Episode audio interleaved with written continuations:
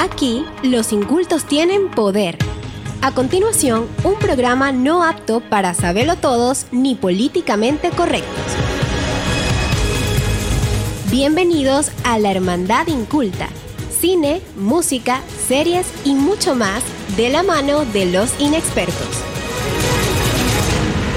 La Hermandad Inculta. Transmitiendo desde World Trade Center, Valencia, Venezuela. Muy buenas tardes, sean todos bienvenidos a una nueva emisión de La Hermandad Inculta. Recordándoles que La Hermandad Inculta es una producción de Enigmas Producciones transmitiendo en vivo desde la plataforma comunicacional del World Trade Center Radio Music and Business. En la consola digital, musicalización y grabación nos acompaña Noeli. Noeli Montilla, claro que sí. Excelente. También les recordamos que en la producción general y locución estamos Mariana Monagas, arroba Nanamons, María Laura Santos, arroba M. Laura Santos, A. Angélica Ore, arroba Angie Pisore y Luis Santana, arroba El Santana Luis.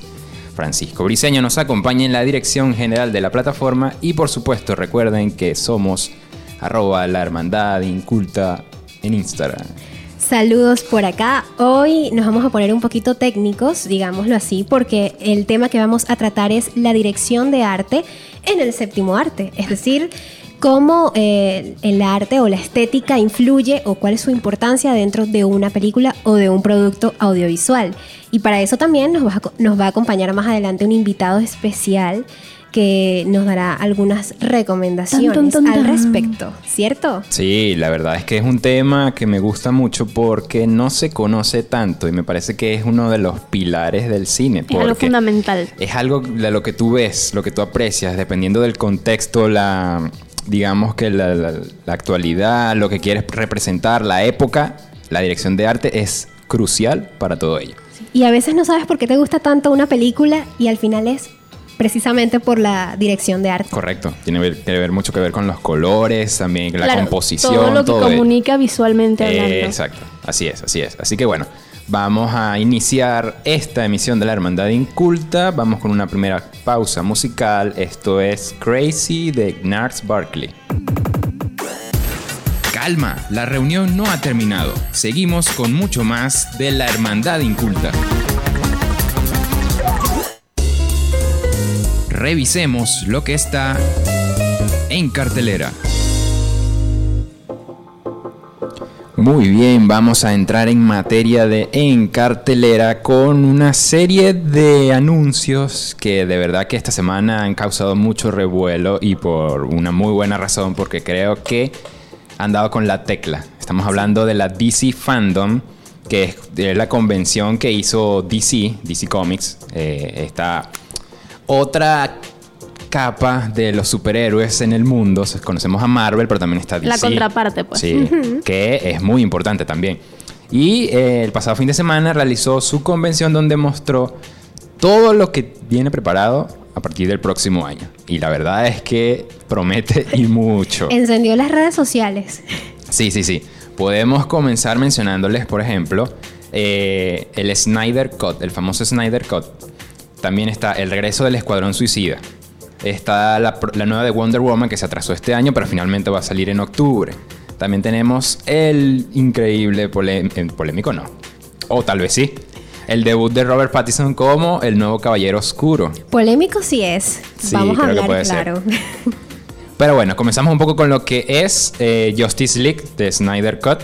¿Sí? ¿Qué me puedes comentar ahí? Sí, bueno, yo sinceramente de esto no, no tengo mucho conocimiento, soy como neofita. Pero le podemos decir que, que este nuevo vistazo nos ha permitido ver el tratamiento del color que se le ha dado a este metraje, que es algo mucho más, digamos que, oscuro. Han abandonado eso que habíamos dicho más colorido, digamos, niño y estridente, y ya han dado como, como con lo de ellos, con su concepto, que es que son más oscuros. Exacto, de eso lo estábamos hablando durante el corto musical, que ellos por fin encontraron su nicho, encontraron su concepto con el, al que deberían dirigirse y eso es genial porque ya tienen una identidad con la que nos sentimos más cómodos o por lo menos yo me siento más cómoda con DC en ese aspecto. Totalmente. Sí, fíjense, en cuanto a lo que es el Snyder Cut de la Liga de la Justicia, aquí hay que comentar que esta película se estrenó inicialmente en 2017.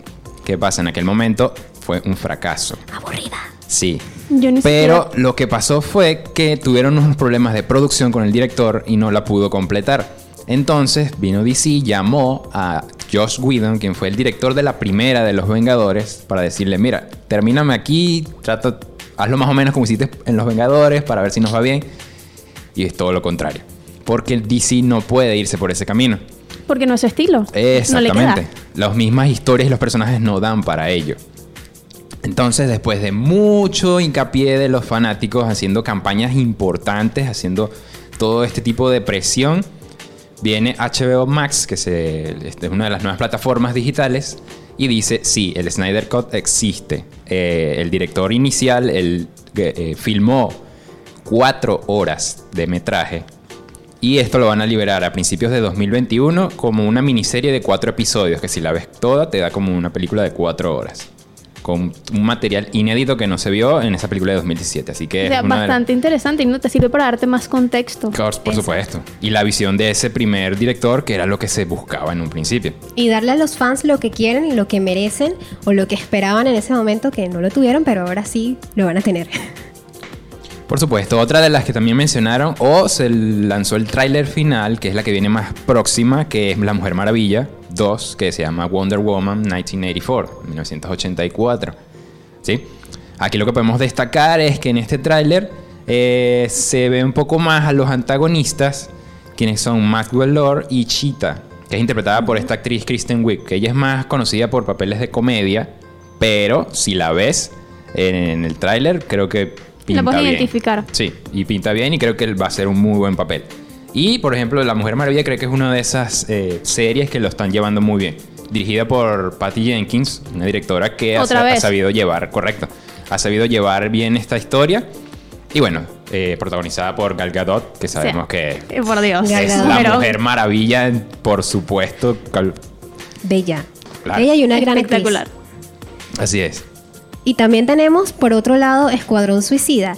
El director James Gunn, artífice de los dos Guardianes de la Galaxia, ha develado al fin a qué personajes interpretará su nutrido y peculiar reparto, en el que repiten Viola Davis, Joel Kinnaman, Margot Robbie, que la amo, y Jai Courtney, y que incorporará a colaboradores habituales como Michael Rooker, Nathan Fillion o su hermano.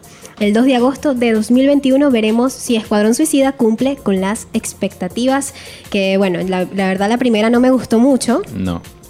Pero ya veremos. Sí, por lo que mostraron tiene buena pinta porque James Gunn es un director que es muy pintoresco, le gusta hacer las cosas a su estilo. Y ya por lo que se vio, él hizo prácticamente lo que le dio la gana y eso es bueno. Se le dieron la libertad Sí, creativa al director, ¿ves? Entonces por ahí eso es importante.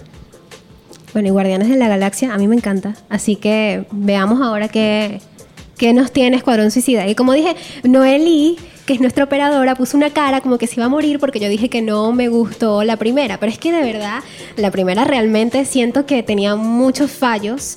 Eh, incluso tampoco me gusta el, el perfil que le dieron a, a Harley King, entonces Sí. no sé, quiero que haya una evolución de ese personaje especialmente en esta nueva entrega. Ciertamente, ciertamente. Eh, otro de los dos próximos eh, que, que vienen no son tan importantes, pero es parte de todo este universo, que es Black Adam y Shazam.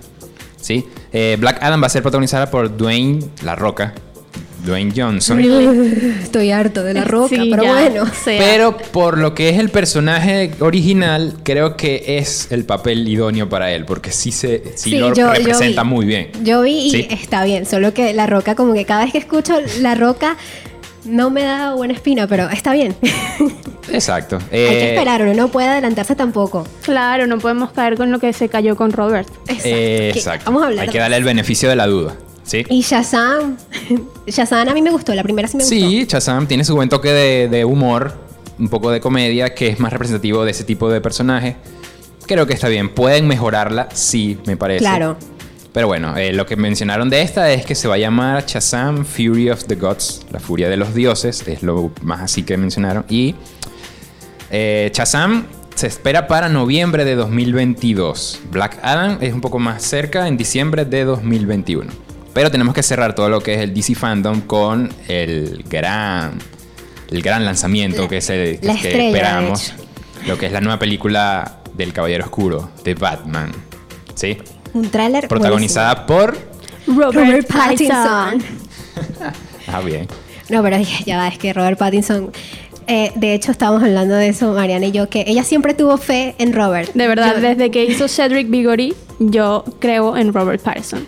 Yo no creía tanto, pero después de que vi el faro, yo dije, este hombre es un actorazo, de verdad, se merece todos los aplausos del mundo. Y ahora que vimos un poco de, cómo va a interpretar a Batman, la verdad es que yo me siento muy emocionada por eso y tengo muchas ganas de ver la película.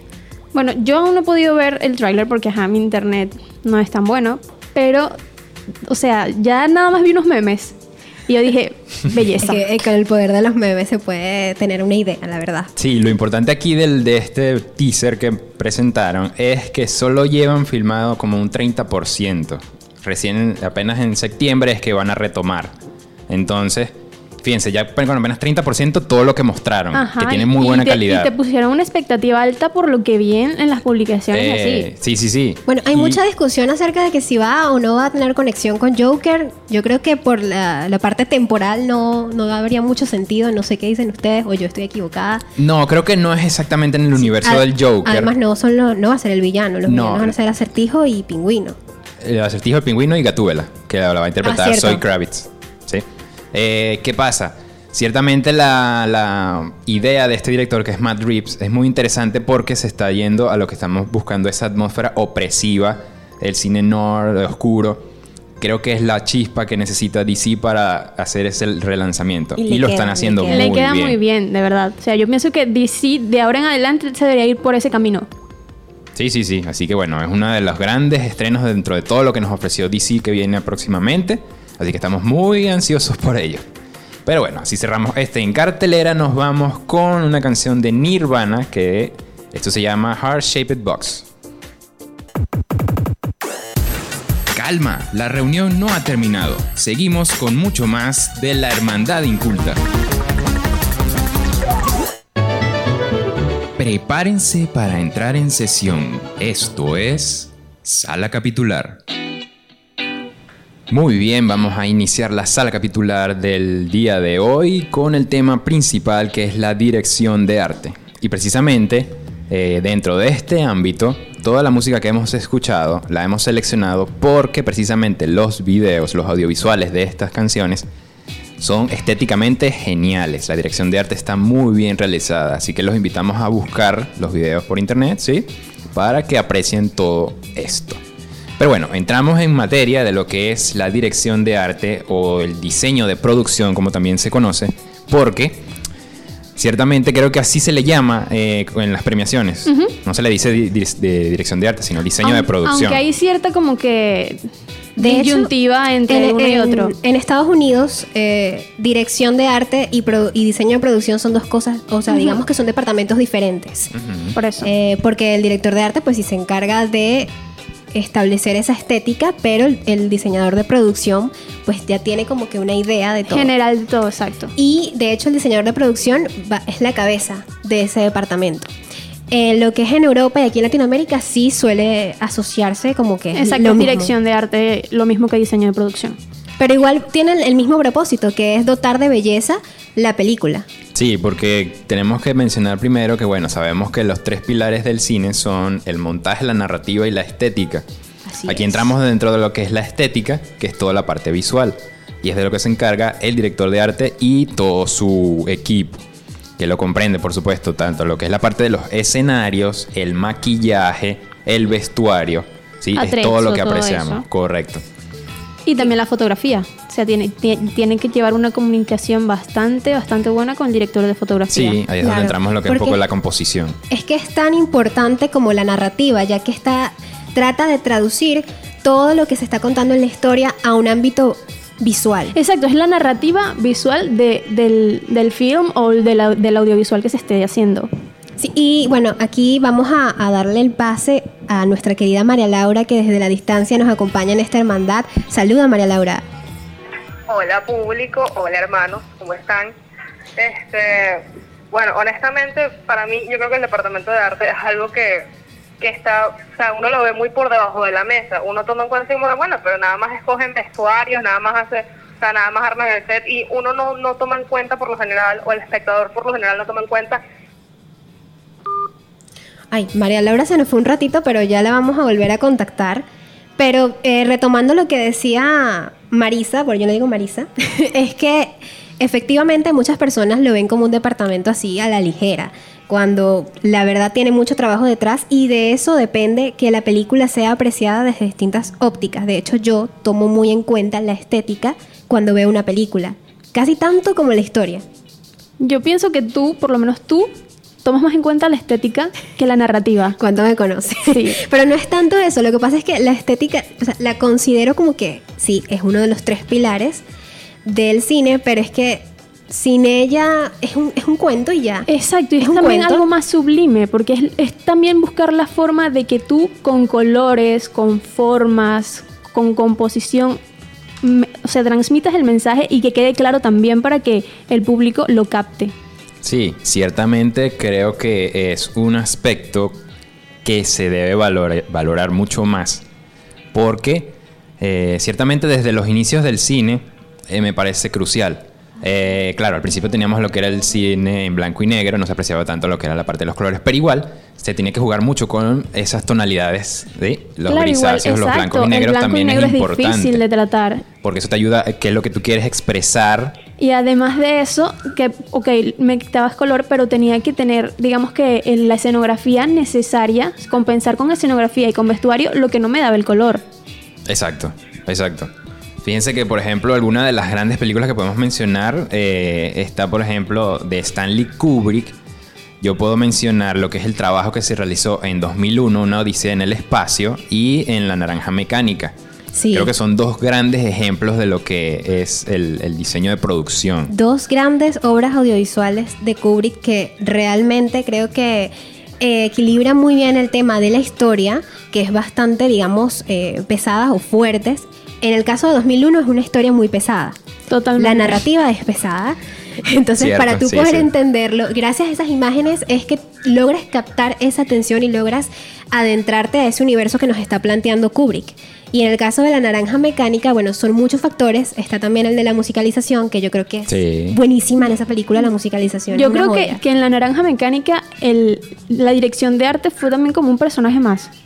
O sea, lo vi de esa forma. Y sí, a ver, sí, por María- los escenarios, muchos de, los- de, la- la- de las locaciones. María. Laura, ya, ya volvió María Laura.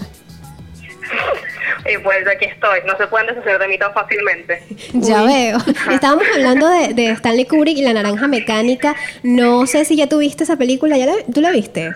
Honestamente no he tenido la oportunidad de verla, pero de, de honestamente cuando me hablan de, de dirección de arte, a mí me gustan más los escenarios más coloridos. A mí me gusta ver vida ahí, por ejemplo, los colores en La La Land. O sea, yo siento que esa paleta de colores, por ejemplo, el departamento de arte se la comió en, en todo sentido. Sí. Me encanta La La Land por eso precisamente. Claro, o sea, es lo que de verdad me quedó en- de la película. Y también, o sea, me gustan, por ejemplo, pequeños detalles. Por ejemplo, en La Bella y la Bestia, no sé si lo sabían, no sé si contará como un dato nutrioso, pero Bella es la única persona, que la animada, es la única persona que está vestida de azul en, en la escena de apertura, en la primera canción, Bonjour, porque primero para demostrar la individualidad del personaje y lo diferente que es del pueblo, y segundo porque muchas veces el azul retrata inteligencia y es alguna de las características más llamativas de Bella. Sí, sí, muy bien. Ahí entramos un poco en lo que es el lenguaje cinematográfico, la simbología, psicología. la psicología, lo La que se le psicología quiere eh, expresar con cada uno de los colores. Otro de estos ejemplos que puedo mencionar un poco parecido a Lala es Amélie, la película francesa. También hay el uso del color, es genial. No he visto a Amelie. Es genial, esa película es bella Y- en todo sentido. Hablando de la psicología del color, viene a mi memoria la película La lista de Schindler, que es toda en blanco y negro, pero hay un personaje, obviamente no vamos a explicar a detalle de qué tratan y por qué, para que ustedes la vean, porque es un, un Es- plot un poco heavy, pero digamos que hay un personaje que es el único que se muestra de color rojo.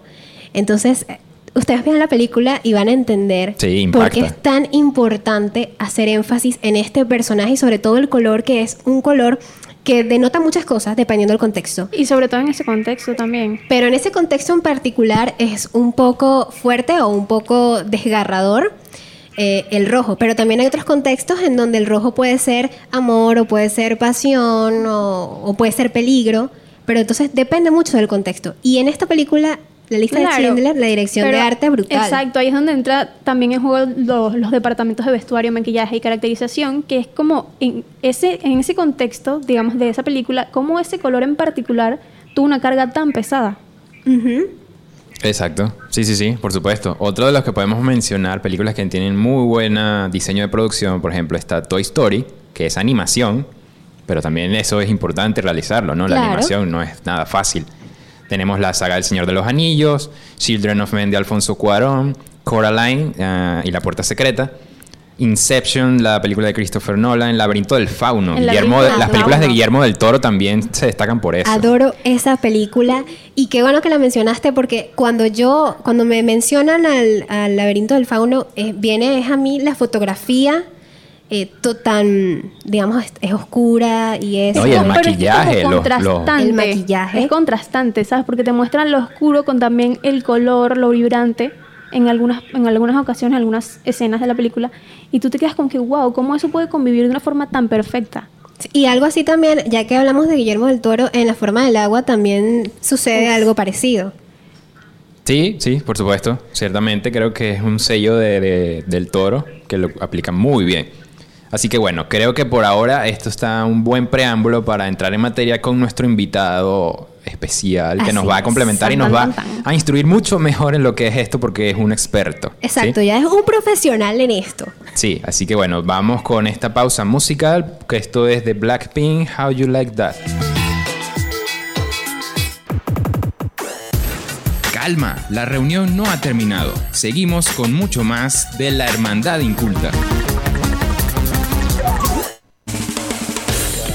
La cabina se prepara para recibir al iniciado del día.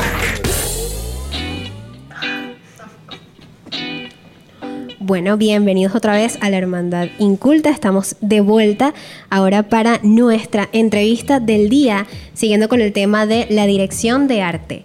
Y hoy nuestro invitado es nada más y nada menos que Reni Peña. Bienvenido. Muchas gracias, vale. Este, y, y ya me suena extraño que me digan mi apellido.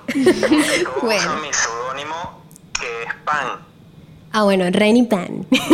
y vamos a hablarles un poquito de, de quién es Reni Pan. Es diseñador gráfico, caricaturista, dibujante de storyboarding, es decir, diseñador de arte, realizador audiovisual, creativo publicitario, filántropo, artista plástico y materializador de sueños. Me encanta esa descripción, la verdad.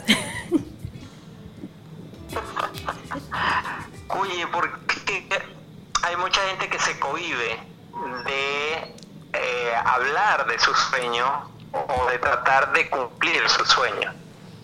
Y siempre necesitan como que ese empujoncito, esa mano en el hombro, que le diga, vamos que sí puede. Entonces eso me, me gusta mucho, decirle a la gente, sí puedes, date cuenta que sí puedes. Y entonces por eso siempre estoy materializándole los sueños a la gente. Qué bonito. Espero que nos materialices un sueño por acá también a la hermandad. Ah, bueno, genial, genial. Este, cosa que me gusta mucho ese nombre porque me recuerda también un poco a aquella película de la Sociedad de los Poetas Muertos. Así Sí. mismo. Cierto. Tiene mucho potencial.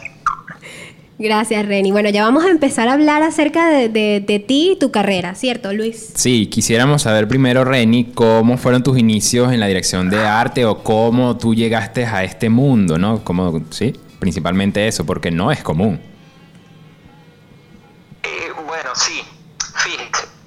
Eh, yo prácticamente entro en el mundo audiovisual por una novia que tenía que ella quería ser actriz y todo, tenía mu- muchos dotes para la actuación. Y ella consiguió un curso de estos que se dictaban antes en cualquier parte, de actuación para cine y televisión y todo eso. Eh, cuando llegué al sitio, la señora le dice que, bueno, que está armando el personal porque pasó por un, una etapa donde la gente se le fue y entonces necesitaba eh, armar otra vez su, su equipo de trabajo. Y ella, ni corta ni perezosa, le dijo, mi novio sabe mucho de, de cine y de videos y todo aquello. Y prácticamente me llevó, me sentó frente a la señora, la señora me conoció y me dijo, tú vas a ser mi productor. Wow. Yo no sabía qué es un productor cuando eso. ¿no? Yo lo que había hecho era intentos de grabar algo, pero entre chamos. O sea, cuando uno está eh, entre tu, digamos, grupito de amigos, pandillita de amigos, Sí. y de repente les cae una cámara y todos dicen, wow, vamos a hacer una película, sin tener idea de qué es lo que se tiene que hacer. Y prácticamente esos fueron mi- mis comienzos. Eh, por allá por los años 80, mediados de los 80, eh, nos cayó una cámara que era de mi papá y nosotros, bueno, prácticamente nos la robábamos para poder grabar cuanta lo que era cenografía con esto de querer hacer una película. Entonces, en aquella época las películas de acción, de guerra, era lo, lo cotidiano, lo popular. Entonces, bueno, unos se vestían de un- una broma, los otros eran con camuflaje, entonces los camuflajes contra los que no tenían camuflaje. Y así creamos una medio historia que era una cosa que no tenía ni guion, pero quedó genial. Un día se las muestro para que se rían bastante. no, es que tienes que mostrar una tarea. No, no, excelente. Bueno, entonces de allí es que entro en este mundo audiovisual a través de esta, era una productora que se llamaba eh, Proyecciones 2000 TV. Ok. Y ellos eh, lograron hacer unos programas para televisión. En aquel entonces existía aquí en Valencia un canal que se llamaba Telecaribe. Bueno, esta señora prácticamente me vende a- al mejor productor y me deja en Telecaribe, cosa que le agradezco eternamente porque Telecaribe fue mi escuela. Entonces yo entro al mundo de la televisión como asistente de producción o productor, cosa que no tenía ni estudio. Pero el canal me dio la libertad de yo hacer lo que quisiera dentro del canal. Es más, yo no estaba ni siquiera en la nómina del canal, sino que yo el canal como mi academia. Entonces yo llegué a pasarme por todos los departamentos dentro del canal y con mucha lógica y con muchas ganas de aprender, yo fui experimentando cada una de, de esos departamentos donde tuve muy buenos halagos porque incluso la jefa de prensa un día me agarra y me dice, ¿de dónde vienes tú? Y yo le digo, bueno, como de cuatro cuadras más o menos que queda mi casa. Ah, bueno. Y pues yo reí, me digo, no, no, que ¿de dónde vienes tú? ¿De dónde estudiaste? Y yo, no, esta es mi escuela. Entonces yo estoy estudiando es aquí, yo estoy aprendiendo es aquí. Ah, o sea, que excelente. Tú- quedó sorprendida.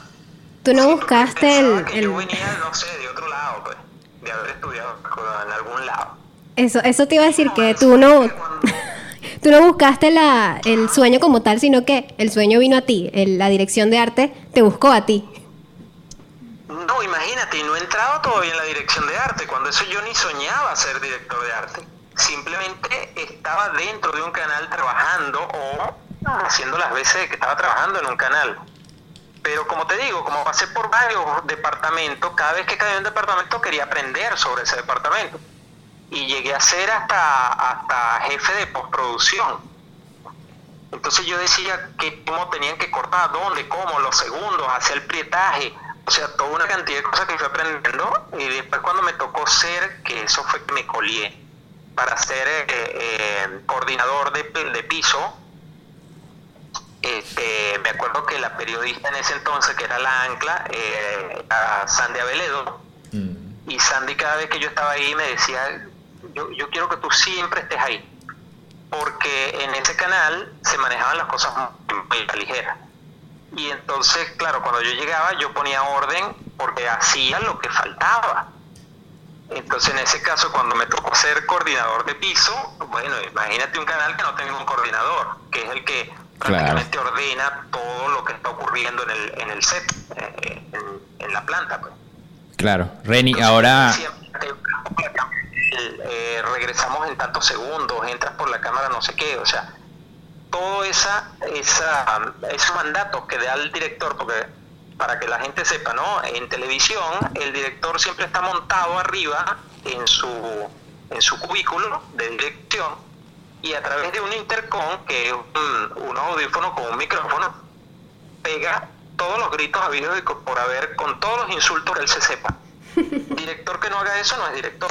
Exacto. No es, digo, en televisión. Totalmente. Sí, sí. Ahora, Reni, Eh, dentro de... diferente. Sí, dentro de tu ya profesionalismo, ¿no? De- Ya tantos años en esto, eh, quisiera que nos comentaras un poco más de tu visión, qué es para ti la dirección de arte, qué lo comprende como para un- una visión más profesional, ¿no? Ok, fíjate, la, la dirección de arte como tal eh, se debe entender como que el departamento es el diseño de producción, porque dentro de lo que es la producción de una película, tiene un, un renglón para lo que tenga que ver con la estética y el diseño de las escenografías y todo lo que está, digamos, en el lado negativo de una puesta. Sí. Eh, para que todos entiendan, cuando uno ve un cuadro o pone pausa en una película, el lado positivo de ese cuadro que estás viendo es donde están los actores. Eso se habla o se denomina lado positivo. Pero el lado negativo es todo lo que está alrededor del actor. O sea, no es lo principal, sino que es lo que está de fondo. Ok. El departamento de arte en una película se encarga de manejar eso. Toda la estética que está alrededor, incluso el que tiene el actor encima. Vestuario, maquillaje, eh, utilería liviana, todo eso que, que en muchas partes lo van a entender como matrezo. Eh, todo eso es lo que se encarga un director de arte, pero el jefe del departamento es el diseñador de producción, que es el que tiene que echarse golpe literalmente con el director y con el productor para poder saber qué es lo que quiere hacer el director, cuál es la visión del director y además sugerirle las cosas para que sea mucho mejor. Eso es lo que hace el diseñador de producciones. Y el director de arte prácticamente es su mano derecha. Es la persona que ejecuta y que organiza dentro del departamento todo aquel sentido, porque el departamento de arte es el más grande dentro del cine. Eh, así que es. maneja más personal. Incluso hay subdepartamentos, porque está el departamento de vestuario, el departamento de maquillaje, carpintería, eh, si se necesita hacer maquetas, los maquetistas. O sea, hay una cantidad de gente que trabaja en ese departamento. Entonces, el director de arte es el que lleva la batuta para que todos estén en frecuencia y sepan qué es lo que tienen que hacer. Perfecto. Y no se esté todo el tiempo preguntando pisando unos a otros de que esto no es por aquí, esto no es por allá. Perfecto, Reni. Para finalizar, quisiera que nos comentaras cuál crees tú un gran ejemplo de dirección de arte o algo que tú siempre has admirado, que tú dices, miren, esto es lo que ustedes tienen que ver para conocer la dirección de arte o, ¿sí? Y, y incentivar a todos aquellos que les quiera gustar. sí, mira, hay un documental de Stanley Kubrick. Lamentablemente está en inglés. Eh, no, no le han hecho eso, le estaba ponerle subtítulos. Pero es uno de los mejores documentales donde hablan de la dirección de arte y el departamento de diseño de producción eh, más completo. A nivel de, directores de arte o diseñadores de producciones, wow, hay, hay cantidades, pero Dante eh, Ferretti, creo que es el nombre, es un, eh, a juro, es un- una persona que hay que estudiarla porque sí. Sí, sí, sí, Porque sí. fue uno de los mejores directores de arte que ha pasado por eh, este medio. Y, y ahí tenemos películas de Dante Ferretti, no creo que el, el que murió fue Parrondo, Eh, exacto. eh, que se me fue el nombre de Parrondo. Bueno, Reni, Son dos, dos personas que emigran de Europa a América y siguen desarrollando. Incluso Dante eh, hizo la dirección de arte de Hugo. El Exacto. de Hugo. sí, sí, sí, por supuesto. Claro que sí, bueno, Excelente, no, gracias, gracias de verdad por todo tu aporte. Ciertamente, Disculpa. ajá.